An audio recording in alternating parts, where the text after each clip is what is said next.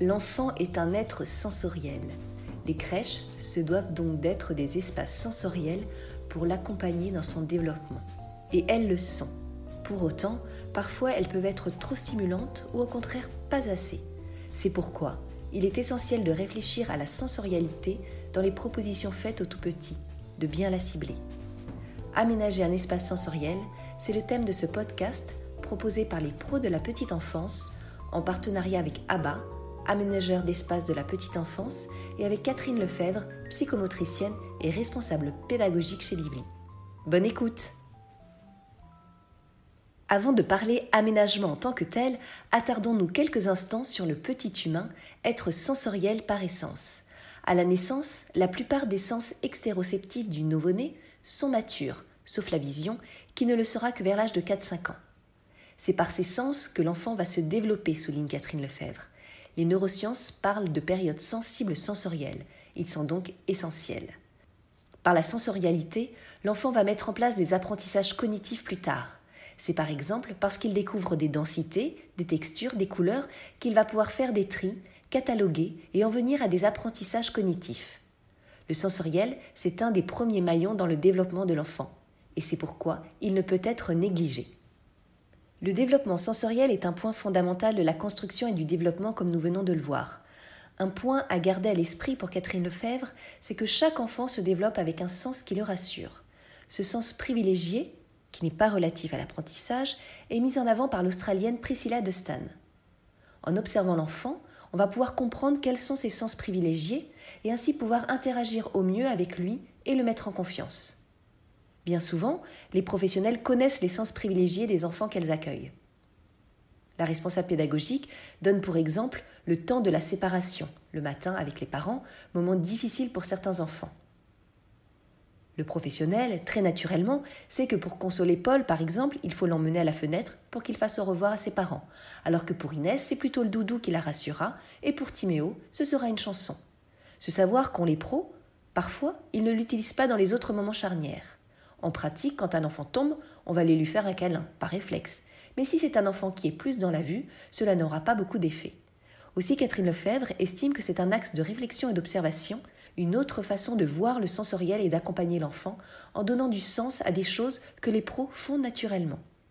Attention toutefois, précise-t-elle, de ne pas mettre des étiquettes sur chaque enfant. Ils ne vont pas rester toute leur vie tactiles et ne sont pas forcément que tactiles. Et, insiste-t-elle, cela ne concerne pas les apprentissages, car pour ceci, ils ont besoin de tout leur sens. La responsable pédagogique fait également remarquer que toutes les collectivités sont déjà des espaces sensoriels, puisqu'elles font appel à tous les sens des enfants. Mais, et c'est là où le bas blesse, ces espaces multisensoriels sont parfois trop stimulants et pas assez réfléchis. Lorsque l'on met en place un aménagement sensoriel, elle recommande de réfléchir à ce que l'on a déjà, de cibler, canaliser et faire des propositions à partir de ça. Nous parlions précédemment des sens et de la vision qui finalement prend un peu de temps avant d'arriver à maturité. Or, Catherine Lefebvre indique que bien souvent, en crèche, dans les pratiques professionnelles, on s'appuie sur la vision, qui est finalement le sens le moins développé. Il faut peut-être repenser cela et le prendre en compte aussi dans l'aménagement de l'espace en général, pour que les enfants puissent continuer à entendre la voix des professionnels quand ceux-ci se déplacent, par exemple pour aller dans la salle de change, et faire en sorte que l'immeuble obstrue le moins possible la vision des tout petits. Parlons maintenant un peu de l'aménagement en général. Alors Catherine Lefebvre rappelle d'abord les clés des apprentissages.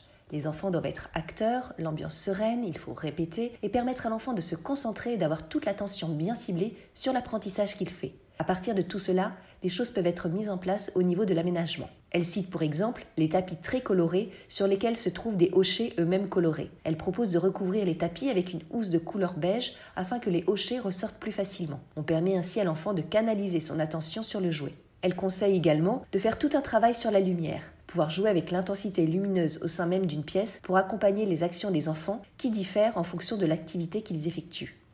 Elle recommande aussi de réfléchir à la décoration des espaces. Certains nécessitent une décoration épurée et d'autres plus travaillée. Certains espaces nécessitent d'être une vraie stimulation. Elle cite l'espace symbolique, et plus précisément la cuisine, où l'on pourrait mettre un revêtement de sol un peu différent, ou encore y intégrer un lecteur MP3 qui diffuserait, pas tout le temps bien sûr, mais des bruits de cuisine qui rendraient ainsi l'espace vivant. Ici, on développe donc la sensorialité. De même dans l'espace cocon, où selon elle, la décoration permet de développer l'imaginaire.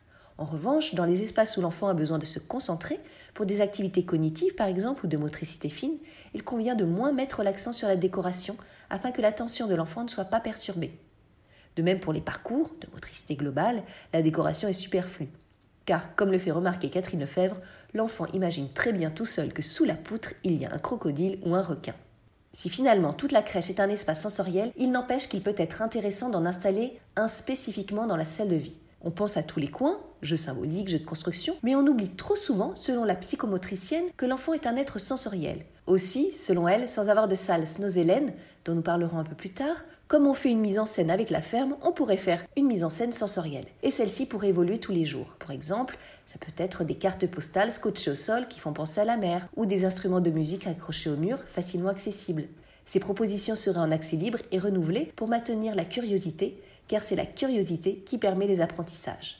Elle recommande aussi de mettre ces propositions en scène, comme c'est le cas souvent dans les autres espaces, et de citer ainsi une piscine à balles remplie avec des plumes et un ventilateur inaccessible qui soufflerait sur les plumes pendant un temps imparti. Pour le mobilier en tant que tel, il convient de privilégier pour Catherine Lefebvre des meubles neutres basiques pour permettre aux équipes de cibler, de développer le sensoriel, mais aussi pouvoir prendre une autonomie dans chaque projet, et ainsi penser aux différents axes, les densités, les couleurs que l'on peut changer. Pour les propositions de jeu, réfléchir par rapport au sens directement. Par exemple, pour le son, de quoi l'enfant a-t-il besoin? Est-ce que l'on veut pouvoir enregistrer la voix? Est-ce que l'on veut des instruments de musique? Est-ce que l'on veut un jeu qui transforme les voix? Il convient de réfléchir à tous ces axes sensoriels et de cibler les types de propositions qui vont entrer là-dedans, explique Catherine Lefebvre. Elle précise aussi que certains canaux sensoriels, comme le toucher, ne peuvent être enlevés. Le sol existe et le pied le touche. Sur d'autres, au contraire, il est possible de jouer. On pourrait travailler pour abaisser les stimulations visuelles. Par exemple, se mettre dans la pénombre. En résumé, on essaie de comprendre les canaux sensoriels qui rassurent, mais on n'élimine pas pour autant ceux qui ne rassurent pas, car ils permettent également une ouverture sur le monde. Et la place du professionnel? L'adulte, comme nous l'avons déjà évoqué, est là pour accompagner l'enfant. En pratique, le professionnel laisse l'enfant libre. Il observe, il guide à certains moments, il renouvelle pour que l'enfant puisse devenir acteur et parfois il est dans le partage. Catherine Lefebvre fait par ailleurs remarquer que la personne qui est dans la relation a toujours une voix, une odeur. Elle apporte donc tous les cadres sensoriels. La responsable pédagogique évoque plus particulièrement la personne phare, aussi appelée personne au tapis ou au sol, qui n'a pas forcément un rôle évident selon elle, car elle n'est pas dans le faire. Pour Catherine Lefebvre, elle pourrait utiliser ce temps d'observation pour identifier les sens et être elle-même dans le sensoriel, proposer son toucher, son odorat. C'est un axe de travail, une vraie analyse de pratique. Le temps peut paraître long à la professionnelle qui est au sol, et là, cela donne du sens, ajoute Catherine Lefebvre. Pour finir, difficile de ne pas aborder, lorsque l'on parle d'espace sensoriel, l'approche Snozelen. Cette approche est née dans les années 70 aux Pays-Bas, et Catherine Lefebvre l'a introduite en France dans l'univers de la petite enfance en 2012. Snozelen, c'est la contraction de deux mots. Snöfelen, sûreté, chercher, découvrir, et de doselen, zénitude.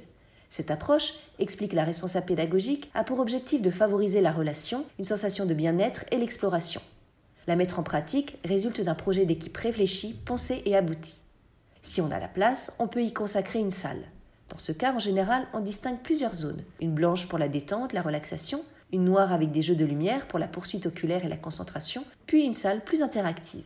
Catherine Lefebvre explique toutefois que depuis 2012, elle a évolué dans ses attentes par rapport à l'espace Nosélène.